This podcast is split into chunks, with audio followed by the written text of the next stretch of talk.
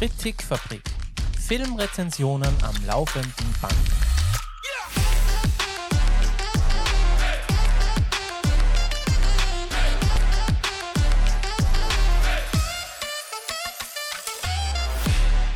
Grüß euch, eine neue Episode der Kritikfabrik ist wieder online. Schön, dass ihr wieder reinhört. Und ich glaube, ich habe heute wieder drei interessante Projekte für euch mitgebracht. Und damit wir nicht viel Zeit vergeuden, steigen wir gleich mal ein. Der erste Film, über den ich sprechen werde, ist ein ganz aktueller von einem bekannten Regisseur, der schon öfter im Gespräch war, dass er seine Filme äh, wieder neu schneidet. Und der Film ist, wie gesagt, aktuell aus dem Jahr 2023 und bildet den ersten Teil einer Reihe, von der er sagt, das soll ähm, ein Star Wars Konkurrent sein. Und wir sprechen hier von Rebel Moon, den ersten Teil Kind des Feuers, der derzeit auf Netflix ist und ja generell auf Netflix ist, weil es eine Netflix-Produktion ist. Ähm, hat das Genre Action Adventure Drama, ist mit einer Altersempfehlung ab 12 gekennzeichnet, wobei muss man da auch sagen, das ist wieder so eine Netflix-Alters- Angabe und die sind, finde ich, teilweise sehr, sehr komisch. Also meistens zu hoch angesetzt eigentlich für das, was dann im, im Film dann wirklich vorkommt. Hat eine Laufzeit von 133 Minuten und die, die Geschichte ist auch relativ simpel und schnell erzählt. Wir steigen ein in ein, quasi in, in, wir besuchen eine andere Welt, einen Mond, der Feld heißt. Und der ist, äh, wird von, von äh, ganz einfachen Menschen bewohnt, die eben ihren Arbeiten nachgehen. Eher ähm, wirklich schon sehr äh, zurückgezogen und auch zurück zur Natur quasi leben, wenig Technologie haben, für selbst mit Körperkraft äh, Landwirtschaft betreiben und sie sind halt dafür zuständig, eben Getreide zu ähm, produzieren und einerseits für sich selber und andererseits dann mit dem Überschuss halt äh, irgendwie Geld zu machen. Und diese, diese Gesellschaft, die bekommt ähm, Besuch von einem riesigen Raumschiff, das von der Mutterwelt geschickt wurde. Und die Mutterwelt ist quasi die. Es ist, ja, man muss eh irgendwie anfangen, dass man es mit Star Wars vergleicht. Die Mutterwelt ist sowas wie das Imperium.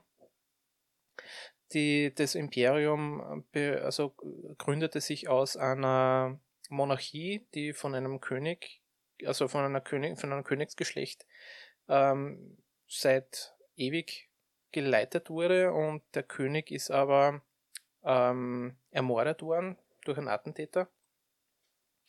Und daraufhin haben halt die Generäle übernommen und es ist jetzt eine sehr militarisierte äh, Gesellschaft worden und die eben mit Terror und, und Gewalt die, die Fäden in den Händen hält. Und der Abgesandte von der Mutterwelt ist der Atticus Noble. Und der gibt sich zuerst, da habe ich ziemlich schnell an Inglourious Bastards denken müssen. Er gibt sie zuerst relativ nett und freundlich und zuvorkommend. Und das stellt sich dann aber schnell heraus, dass er das nicht ist, weil eine von der Gesellschaft, die, die warnt alle davor, dass die von der Mutterwelt äh, nichts Gutes im Schilde führen und äh, keine Kompromisse eingehen und ja, also sie sollen sich auf das Schlimmste äh, vorbereiten. Und diese Frau ist die Cora die seit mehreren Jahren auf, dieser, auf diesem Mond ähm, eben lebt und, und mit, also mit den anderen mitlebt und mitarbeitet. Und die haben es irgendwann einmal in einem Raumschiff, das abgestürzt ist, gefunden und daraufhin hat sie sich dann eben der Gesellschaft angeschlossen und lebt seitdem dort. Und sie haben aber nie nachgefragt nach ihrer Vergangenheit und sie haben sie einfach so akzeptiert, wie sie, wie sie ist. Sie, also die, die, die Leute sind halt relativ naiv, muss man sagen, und aber glauben halt an das Gute im Menschen und so gehen sie auch äh, an, an den Atticus Noble heran. Und das ist dann ein Fehler, weil der bringt kurzerhand den Anführer der Gesellschaft um, um ihnen zu zeigen, wie ernst er es meint und will quasi die ganze von der, von der also die er braucht für, das, für seine Truppen eben Getreide und er will alles haben, was sie produzieren. Und auch wohl wissend, dass dann quasi die anderen nichts mehr davon haben und wahrscheinlich verhungern werden müssen. Und dann reist er halt ab, sagt, fragt noch den, seinen Stellvertreter, oder, ja, Stellvertreter oder den, den Erntevorarbeiter, äh, wie lang es brauchen werden, bis die Lieferung fertig ist. Und er sagt zehn Wochen, ja, passt. In zehn Wochen kommt er wieder zurück und reist dann wieder ab. Und daraufhin entschließt sich halt, äh, und, und er lässt dann natürlich äh, äh, Militär zurück, die eben das genau beobachten sollen, was vor sich geht und dass die auch brav arbeiten. Und die sind äh, dementsprechend auch vom Mindset her eingestellt. Die, also es endet dann schon fast in einer Vergewaltigung einer, einer, jüngeren, einer jüngeren Frau. Und die wird dann eben von der Cora gestoppt, die eben dann den ganzen Trupp kurz, kurz umbringt auf die Gache. Und äh, wird dabei noch unterstützt von einem Kampfroboter, den äh, de, de, dieser Trupp mitgebracht hat, der äh, einer der alten äh, Kampfroboter ist, von denen es scheinbar nicht mehr viel gibt und die äh, zur ähm, so quasi die Bodyguards vom, vom alten König gewesen sind und der ist äh, vom finde ich, ist, ist ganz, ganz lieb gemacht irgendwie, so vom Auftreten her und auch von der Optik. Und der, der hilft ihr da schlussendlich noch, damit sie nicht ausstirbt.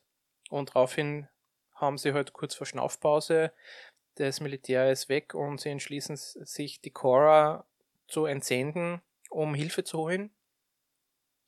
Ähm, andere Kämpfer aufzutreiben, die sie einerseits ähm, die ihnen das quasi beibringen, wie man richtig kämpft und andererseits auch mitkämpfen gegen eben dieses, äh, dieses Mutter, Mutterschiff oder das Schiff von der Mutterwelt halt. Genau. Und es gibt in dieser Welt auch noch einen Widerstand gegen die Mutterwelt. Der nennt sich Bloodex. Und den wollen sie natürlich auch irgendwie ähm, anfüttern, dass die quasi äh, mit ihrer Armee dann quasi gegen die, gegen die, gegen die Bösen halt kämpfen. Und ja, das, das allererste, nach den 10 Minuten, wo ich mir gedacht habe, das ist eigentlich Akira Kurosawa, Seven Samurai von der Geschichte, ist genau dasselbe, nur ein anderes Zeitalter. Ein armes Dorf wird von irgendwelchen Banditen heimgesucht. Äh, sie entsenden jemanden, der Hilfe suchen muss. Daraufhin äh, entspringt halt eine, eine wilde Fahrt durch alle möglichen Welten, wo, es, wo sie die, die Hilfe halt oder die helfenden Hände einsammeln und rekrutieren und schlussendlich kommt es dann zu einem Endkampf, der wie immer auch ausgeht, weil es gibt dann natürlich, wenn das der Part 1 ist, im April kommt der zweite Teil raus, ähm, wo wir dann sehen, wie es dann, es dann weitergehen wird. Der Regisseur äh, war oder ist der Zack Snyder, den wir schon aus 300 kennen. Wonder Woman hat er inszeniert, Justice Leagues. Da hat er den berühmten Snyder Cutter gemacht, der um eine Stunde länger war und komplett anders ausgefallen ist als wie der ursprüngliche Justice Leagues Film. Also wer beide gesehen hat, der, der war so von ihr Rede. Dann hat er diese, diese Perlen Army of the Dead inszeniert und Sucker Punch, die jetzt inhaltlich nicht wirklich äh, viel Kenner haben, optisch aber dafür umso, umso opulenter waren. Und hat auch einen meiner, meiner Lieblingsfilme inszeniert, nämlich Watchmen, von dem ich immer noch der Meinung bin, dass es einer der besten Filme ist, die ich bis jetzt gesehen habe. Also Comic-Verfilmungen, muss man sagen. Und er hat da das Drehbuch dazu geschrieben, gemeinsam mit dem Kurt Johnstad, der bei 300 und Atomic Blonde mitgearbeitet hat, und dem Shay Hatton, der bei John Wick 3 und 4 mitgearbeitet hat, bei Day Shift und Army of the Dead.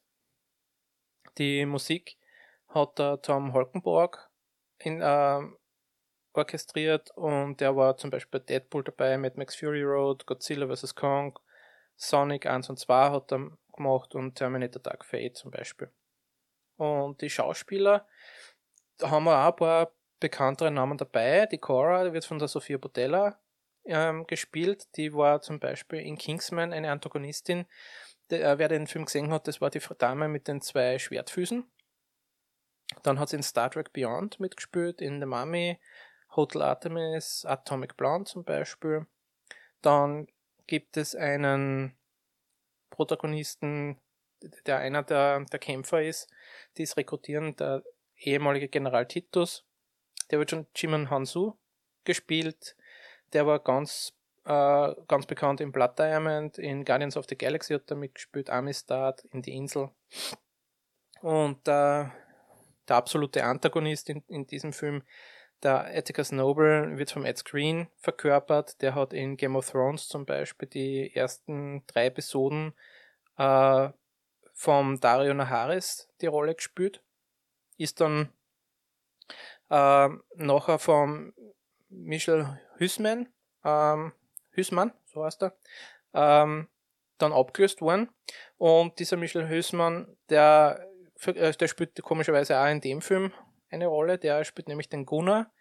Das ist der, der Erntevorarbeiter, der dann die Cora auf ihrer Reise be begleitet, weil er quasi aus Schuldgefühlen, weil er den Tod seines, des Anführers quasi verschuldet hat, ähm, will er halt seine Schuld irgendwie begleichen. Und ähm, nur zurück zum Ed Screen, der hat eben nicht nur Game of Thrones gespielt, sondern in Deadpool hat er mitgespielt in Alita Battle Angel. Und der Michel Husmann, der hat eben nicht nur in Game of Thrones, sondern in The Hunting of Hill House in der Serie zum Beispiel auch eine Rolle gehabt. Dann kommen sie auf ihrem Weg ähm, auf dem, über, also da laufen sie dem, dem Kai über den Weg so kann man sagen.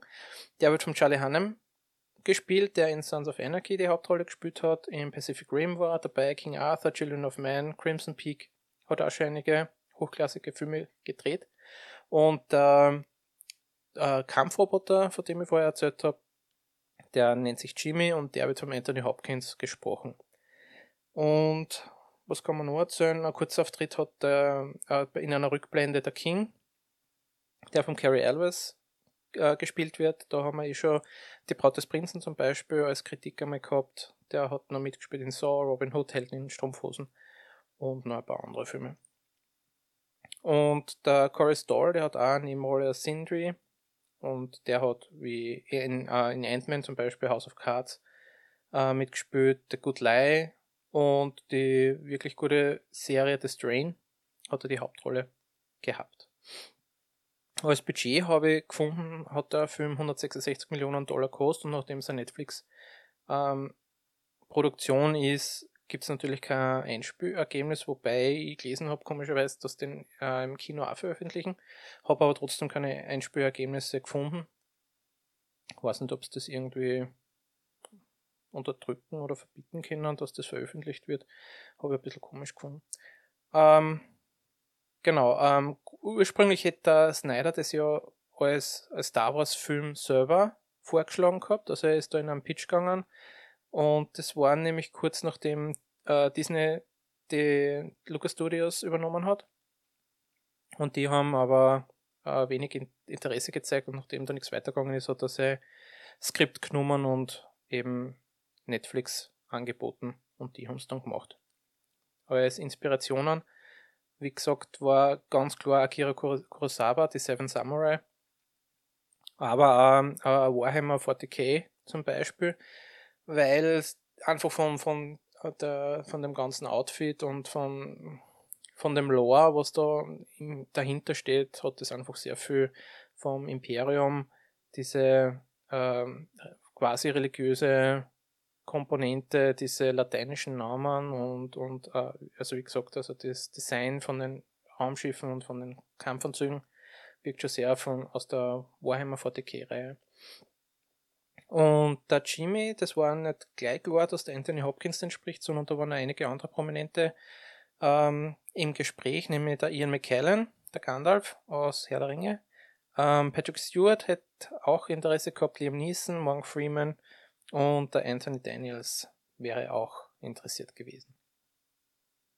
dann kommen wir zu den anderen Bewertungen. Die sind, kann ich gleich mal vorwegnehmen, eher ernüchternd. IMDb vergibt 5,7 von 10 Punkten und ist damit eigentlich schon fast das Beste. Metacritic vergibt 32 von 100 Punkte, Letterboxd 2,1 von 5 Punkte, Rotten Tomatoes vergeben die Kritiker eine Empfehlung von 24% mit 4,2 von 10 Punkten und die Audience vergibt eine Empfehlung von 62% mit 3,4 von 5 Punkten. Und ich habe mir da auch nicht leicht da, dass ich mir da auf irgendeinen Wert, dass ich da auf, auf eine Bewertung komme. Es ist im Positiven zu bewerten, ist einfach diese Optik. Die Optik und teilweise auch die Musik. Wobei es, da ist halt viel wirklich einfach nur Style aber Substance. Ähm, und, und einfach macht einfach auch nicht wirklich Sinn, weil es ist zwar wunderschön anzusehen, wenn sie auf dem Mond fällt, halt da die, die Cora Acker pflügt und man sieht dann quasi so das, das, den Weltall und, und verschiedene Planeten und Sonnen da und so äh, ohne, ohne Atmosphäre eigentlich. Also das schaut, schaut schon cool aus, nur in, in, das geht einfach nicht. Weil du hast einfach, sobald du einen Sauerstoff hast, mit irgendeinem Wasserstoffanteil bricht sie dort irgendwo das Licht und dadurch ergibt sich dann das Farb Farbspektrum und dann hast du halt irgendeinen Himmel und siehst das Wetter nicht. Das siehst du nur in der Nacht, wenn das Licht schwach ist. Aber nehmen wir einmal so hin, ist wurscht, es schaut cool aus. Was halt ähm, auch noch positiv zu bewerten ist, ist zum Beispiel äh, diese Art, Art Design von, von den Raumschiffen, von den ähm, äh, Outfits, die sie haben, die Waffen. Und es wirkt schon ein bisschen ähm, teilweise, muss ich sagen. Teilweise wirkt es vom, vom Authentizitätsgrad eher so wie Star Wars Rogue One, das einfach viel äh, roh geschliffener ist und, und schmutziger und, und echter wirkt. Aber damit haben wir schon die, die positiven Seiten äh, behandelt. Was extrem schwach ist, ist einfach ähm, die Charakterbildung. Die, das, das ist einfach alles viel zu schnell abgefertigt.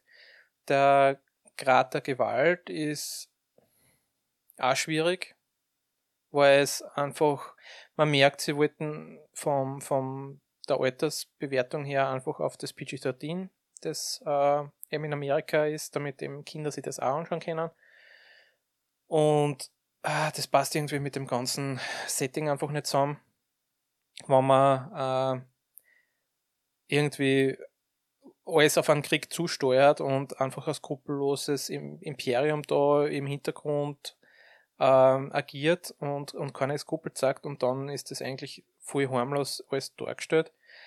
Ähm, ist nicht glaubwürdig. Es ist auch ähm, gewisse Twists, die dann kommen, das sieht man schon meilenweit vorher, dass das so kommen wird und macht das Ganze auch nicht besser. Es ist diese Heldensuche, wird viel schnell abgefrühstückt, das Ganze.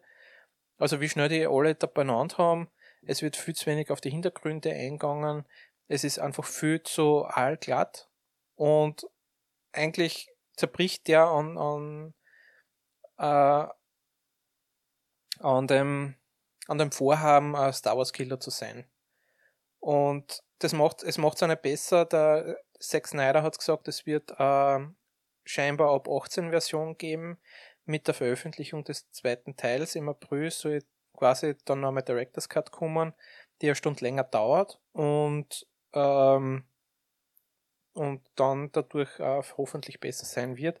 Aber schon allein deswegen kann man den, das, das gehört einfach abgestraft, wenn man sagt, man hätte eigentlich einen guten Film, aber zuerst veröffentlicht man die scheiße Version und dann irgendwann später mal die andere. Was soll das für, für eine Strategie sein? Also da bin ich als, als Konsument eigentlich nur angefressen, dass ich mit sowas abgespeist wäre und, und na, es, ähm, das, ich war dann wirklich schon ziemlich krantig und muss sagen, so schön der Film anzusehen ist ähm, und der ist auch relativ kurzweilig, aber trotzdem äh, fühlt man sich dann danach irgendwie trotzdem verarscht. Und daher gebe ich dem Film noch 4 von 10 Punkten. Und schauen wir natürlich den Director's Cut dann an, wann er veröffentlicht wird, hoffe, dass er besser wird, werden dann noch einmal kurz nachrezensieren, ähm, was sich da verändert hat und hoffe auf Besserung, aber so wie der Film ist, ist er wirklich nicht empfehlenswert, ganz ehrlich. Also wenn man das einzige, die Ästhetik eben, die ist wirklich schön anzuschauen, aber nur wegen sowas schaue ich mir keinen Film an. Ähm, da sind wir zwei Stunden dann auch trotzdem geschaut. Und ja, war irgendwie war eine, kleine Enttäuschung, weil ich habe mich schon sehr auf den Film gefreut. Ähm, weil von den, von den Bildern, die ich gesehen habe, die Trailer habe ich mir nie angeschaut, aber von den Bildern, die ich so gesehen habe, die es veröffentlicht haben, habe ich mich schon sehr gefreut drauf und ja, ist halt trotzdem äh, eine Enttäuschung gewesen, kann man sagen. Da hätten wir aber gleich im Heim anlassen können. Ja.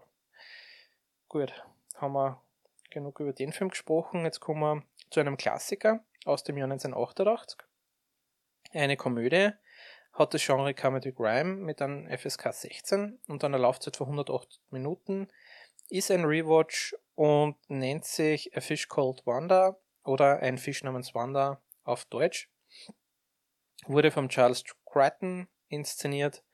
Geht um ein, eine Räuberbande, ähm, um einen George, der hat die Wanda, den Otto und den Ken als Komplizen und sie planen einen, äh, einen Diamantenraub aus einer Bank und äh, führen das dann auch so aus und es funktioniert auch. Sie verstecken die Beute in einem Safe in irgendeiner Kaschemme und daraufhin stellt sich schnell heraus, die Wanda und der Otto haben ein Verhältnis, obwohl die Wanda mit dem George eigentlich ähm, liiert ist. Und die zwei planen, den George äh, zu hintergehen. Sie verpetzen ihn bei der Polizei, der weiß aber nicht, wer ihn verpetzt hat. Nur was halt die Wanda und der Otto nicht wissen, ist, dass zwischenzeitlich der, die Beute vom Ken woanders unterbracht worden ist. Und daraufhin ergeben sich natürlich andere Konstellationen. Die Wanda will und der Otto wollen natürlich herausfinden, wo die Beute ist. Wir müssen das so machen, dass der George nicht dahinter kommt, dass sie ihn hintergangen haben. Und ähm, sie lernen, dass der Strafverteidiger vom, vom George, der Archie, ähm, äh, eigentlich ähm, ein gutes Opfer für die Wanderwehr, weil die würden verführen und ihm entlocken, wo quasi der, die Beute versteckt ist, weil er natürlich mit seinem äh, Klienten äh, alle Geheimnisse teilt und daher auch wissen sollte, wo die Beute ist. Genau, und es ist ein ziemlicher Tumult, weil einige Umstände natürlich sehr lustig sind. Ähm, jeder versucht jeden zu hintergehen. Der Ken muss zusätzlich noch eine Zeugin äh, aus dem Weg räumen, die bestätigen kann, dass der George im Fluchtfahrzeug gesessen ist, weil den hat es gesehen. Und das ist auch extrem witzig, äh, wie er versucht, eben so eine alte Frau zu, umzubringen.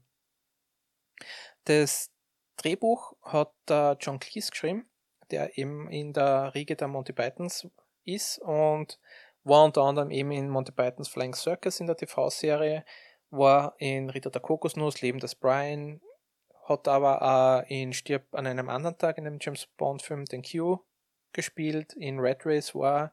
Und er hat da die sehr geniale Comedy-Serie Faulty Towers ähm, mitgewirkt.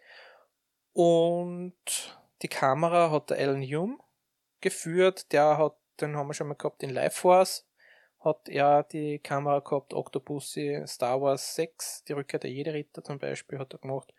Und die Musik kommt von John Dupré, der unter anderem die Teenage Mutant Ninja Turtles 1 bis 3 die Musik geschrieben hat. Und jetzt sehen wir schon, Drehbuch hat einer von den Monty Pythons geschrieben. Da ist normalerweise ein anderer von den Monty Pythons nie weit weg. Und da spielt nämlich der Michael Palin mit, der spielt den Ken. Und der Ken ist äh, eigentlich grundsätzlich ein liebenswerter Mensch. Er ist ein Stotterer und will eigentlich keiner Fliege was zu Leide tun. Und ähm, ist halt der, der Handlanger vom George. Der George wird vom Tom Georgeson gespielt. Die Wanda wird von der Jamie Lee Curtis gespielt, die eben wirklich so äh, diese Draht wie der Wind gerade weht. Also sie versucht immer ihren eigenen Vorteil auszunutzen, macht ähm, natürlich von ihren körperlichen Reizen Gebrauch und ähm, verführt halt die Männer nach der Reihe, um, um eben das zu bekommen, was sie will. Jamie Lee Curtis haben wir schon in Halloween ähm, kennengelernt, hat, wie schon gesagt, in July's Everything Everywhere All at Once mitgespielt, die Glücksritter. Und der Otto wird vom Kevin Klein verkörpert. Das ist eben Amerikaner, der sich als Bruder von der Wanda ausgibt. Und der hat mit dieser Rolle seinen Durchbruch in Hollywood äh, geschafft und dann ähm, ab da bis Mitte der 90er circa hat er so ziemlich erfolgreiche Komödien gemacht wie Dave, French Kiss. Ähm, dann ist es aber langsam bergab gegangen mit Wild Wild West mit Will Smith. Das war ein kompletter Flop. Und in dem Film Schön und das Biest, in der Neuverfilmung, in der Live-Action-Version vom Jahr 2017, hat er eine Rolle gehabt. Und der Archie, der wird, äh, das ist der Strafverteidiger, der wird vom John Cleese verkörpert. Und wie gesagt, das ist äh, wirklich eine, eine, eine lustige Handlung, wo es wirklich äh, hin und her geht die ganze Zeit und, und viel Trubel passiert und es ist wirklich lustig zum Zuschauen. Hat ein Budget von 7,5 Millionen Dollar gehabt und weltweit 63 Millionen Dollar eingespielt. Keiner hat mit dem Erfolg gerechnet.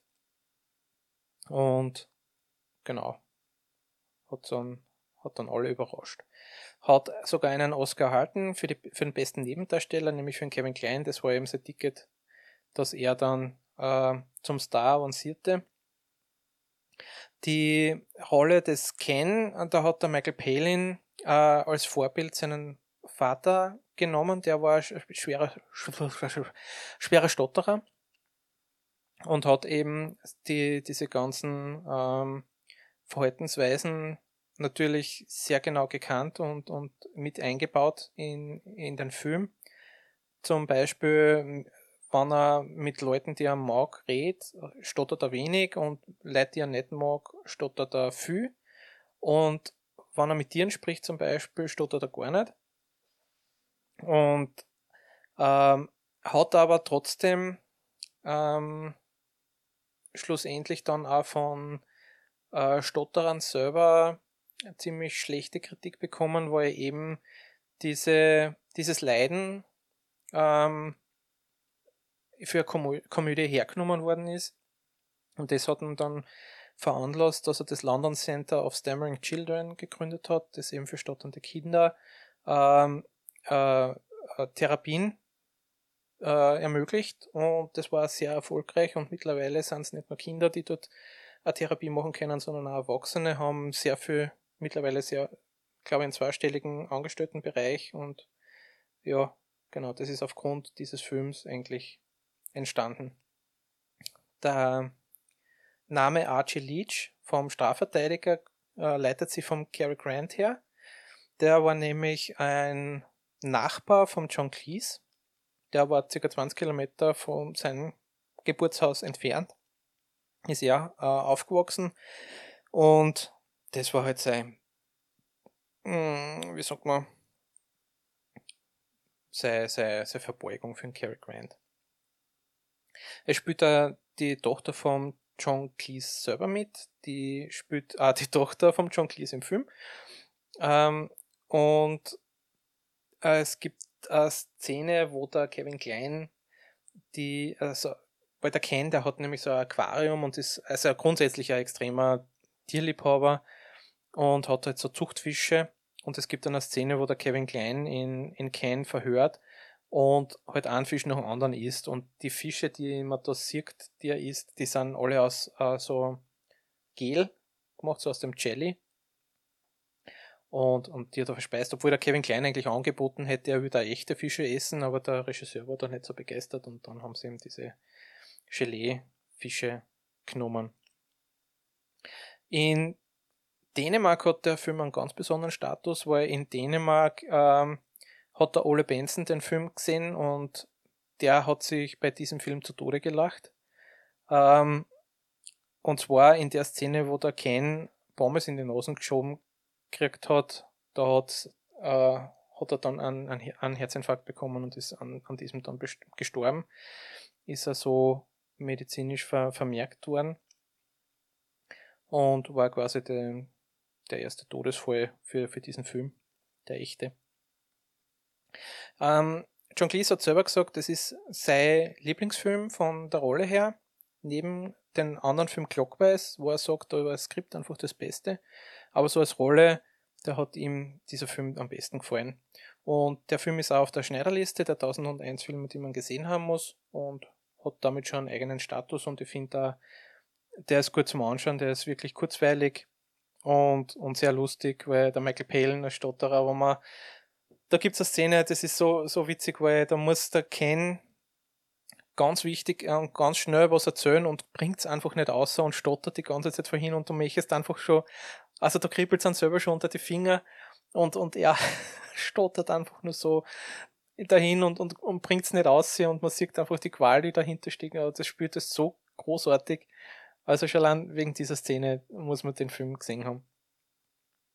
Und auch die Jamie Lee Curtis, das war eine der, der Rollen, die sie genommen hat, damit sie einfach auch aus diesem äh, Horrorgenre Typecast quasi ausbrechen kann und wollte da auch ihre äh, lustige Seite zeigen. Das hat sie eh schon in äh, die Glücksritter gezeigt mit Eddie Murphy und Dan Aykroyd. Aber das war halt der Name so, wo sie ihre, ihre Vielseitigkeit einfach zeigen wollte. Und die Bewertungen sagen äh, eindeutig, dass der Film sehenswert ist. IMDb 7,5 von 100 Punkten, ah, von 10 Punkten.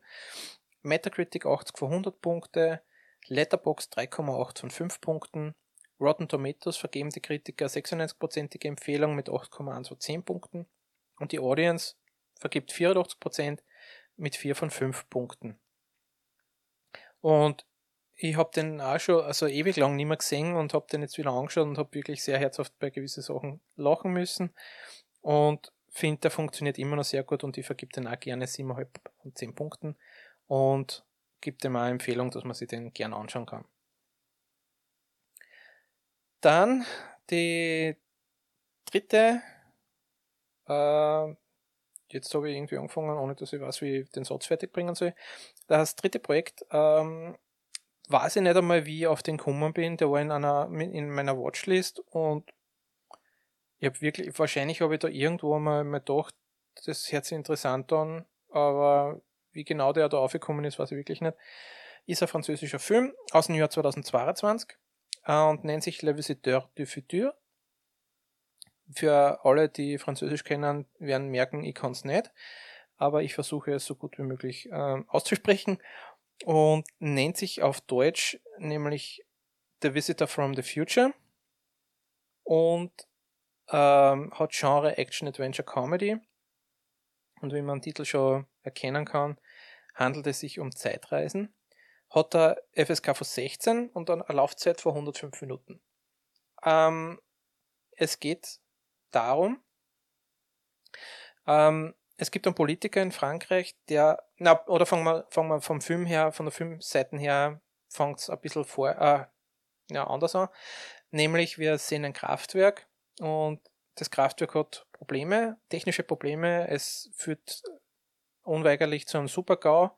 Zwei Techniker haben sie nur eingeschlossen und versuchen den Supergau abzuwenden und es gibt nur mehr eine Möglichkeit, an, an von zwei Knöpfe zu drücken, einen gelben und einen blauen. Sie wissen aber nicht welchen, weil die Bedienungsanleitung ist in Chinesisch geschrieben und ähm, sie wissen halt nicht, was, was da steht. Und auf einmal taucht der Mann auf, der komisch gekleidet ist und sagt, naja, er ist aus der Zukunft. Und ähm, er will ihnen helfen, das, die, die, diesen, diese äh, Kettenreaktion abzuwenden. Und nach mehreren Missverständnissen ähm, hat er dann eben die Lösung, ähm, dass eben den, ah, jetzt habe ich es vergessen, dass den gelben Knopf drücken müssen, glaube ich. Bin mir ziemlich sicher, ja, genau, weil der, der stoppt den Supergau und verschwindet dann und auf einmal stehen da zwei, zwei andere Leute vor der, vor der Schleuse die auch komisch gekleidet sind und, und sagen, na, sie sind die Zeitpolizei und äh, sie sollen den blauen Knopf drücken, weil der genau, blaue Knopf, der, der hebt den super auf und der andere, das war ähm, irgendein Verrückter und dem, dem dürfen sie nicht glauben, weil sie sind die Polizei und der Polizei muss man vertrauen, die, die sind ja für Recht und Ordnung und so da. Und also glauben sie der Polizei, drucken auf den blauen Knopf und daraufhin explodiert das Kernkraftwerk.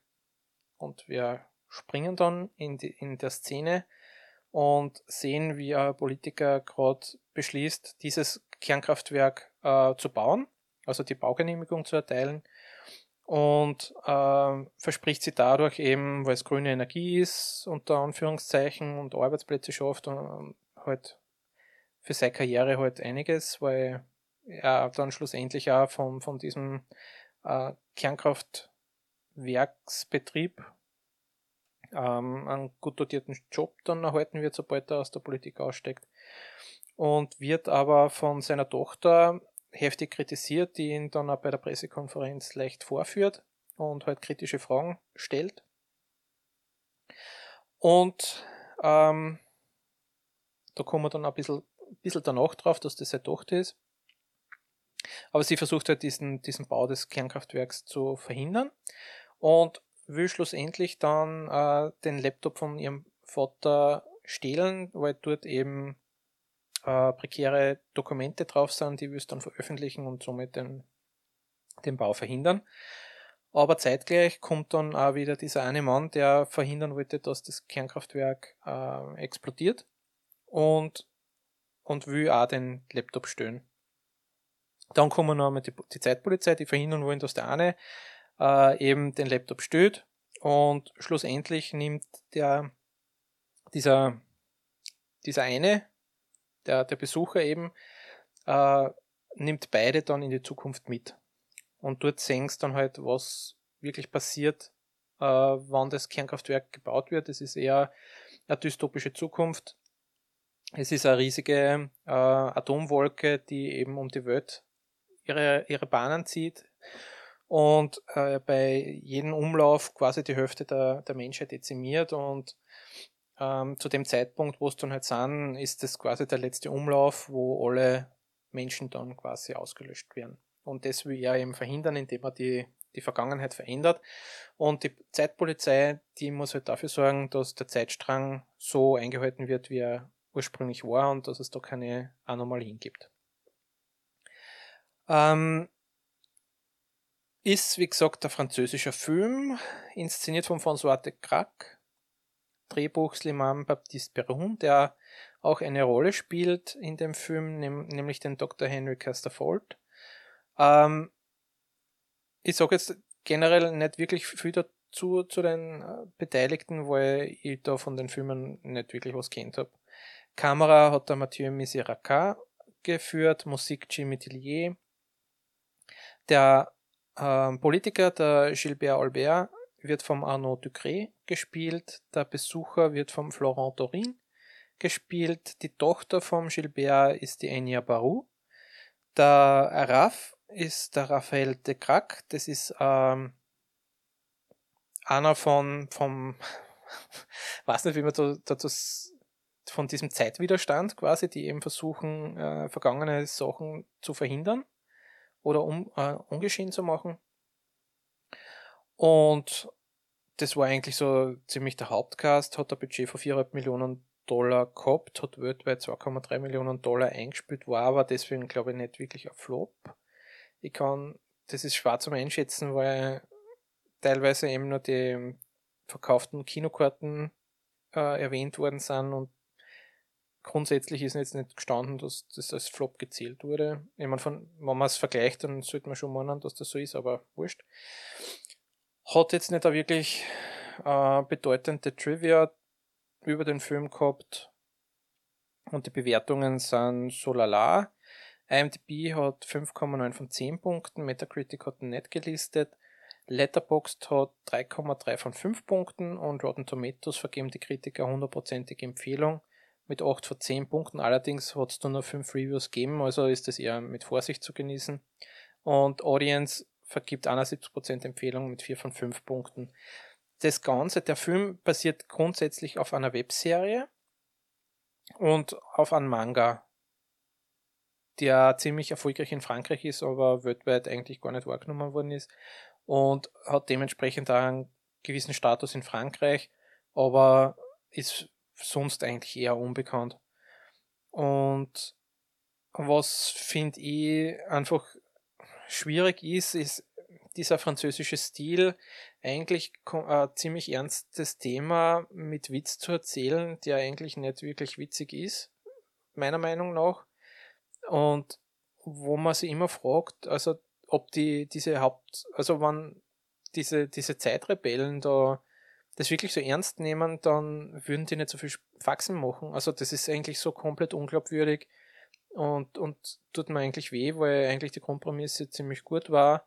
Und der Film ist auch nicht billig gemacht. Also man sieht schon, dass da einiges Geld drinnen steckt. Es ist äh, aufwendig mit CGI dann teilweise gemacht, also diese Atomwolken und die dystopische Zukunft. Ähm, aber grundsätzlich finde ich, verdirbt eigentlich die, dieser Humor die ganze Ernstigkeit und, und eigentlich den, den Kick von der Geschichte. Und war mir am Anfang nicht sicher, ob das gewollt ist, aber im Laufe des Films merkt man dann schon, das ist sehr, sehr gewollt und das ist einfach was, was, was mich verloren haben. Kann sein, dass den einen oder anderen ähm, vielleicht gefällt. Also darum ist es jetzt keine allgemeine Empfehlung, sondern eher spezielle. Ist, finde ich, schon ein bisschen Special Interest, weil erstens französischer Film und zweitens mit dem Zeitreisethema. Ähm, ist aber, ja, jetzt nicht wirklich was Besonderes. Ich vergib den 6 von 10 Punkten. Ähm, ist interessant zum Anschauen gewesen, aber jetzt nicht wirklich weltbewegend und die 6 Punkte kriegt er auch nur, wo es eigentlich vom Setting her gut gemacht ist. Äh, was mich teilweise voll gestört hat, war die Filmmusik, die an manchen Stellen komplett unpassend war für meinen Geschmack und einfach zu laut und irgendwie, na, das hat mir gar nicht gefallen. Und ja, gewisse Schauspieler waren gut, finde ich. Der, der, der Anwalt, der den Anwalt spielt, ah, den Politiker spielt, sage ich schon Anwalt, der den Politiker spielt, der Arnaud Ducré, finde ich, der hat seine Rolle sehr gut gespielt. Ähm, aber dann geht es schon wieder ziemlich steil bergab. Und ja, das war eigentlich so mein Resümee des Films. Wie gesagt, äh, wer sich da, wer da Interesse zeigt, der kann sich gerne anschauen finde, es ist jetzt nicht von, von der Laufzeit her ist der jetzt nicht übermäßig lang und er so schlecht ist auch nicht, dass man sich dann, glaube ich, wünscht, man, man würde den nie gesehen haben, aber mit der Vorwarnung eben, es ist, er hat seine eigene Note. Ja. Und damit hätten wir den, den dritten auch hinter uns. Ist relativ schnell gegangen, jetzt bei 43 Minuten gerade. Ähm, bedanke mich immer wieder für euer Zuhören. Danke für eure Likes und äh, dass ihr mir weiterempfehlt. Danke, dass mir so treu bleibt. Ich freue mich, sage ja jetzt mal, ich freue mich immer, wenn ich mir die Statistiken anschaue und eigentlich grundsätzlich sind, gehen sie immer bergauf. Also das freut mich, weil das ist immer ein gutes Zeichen, dass ich vielleicht doch einiges richtig mache.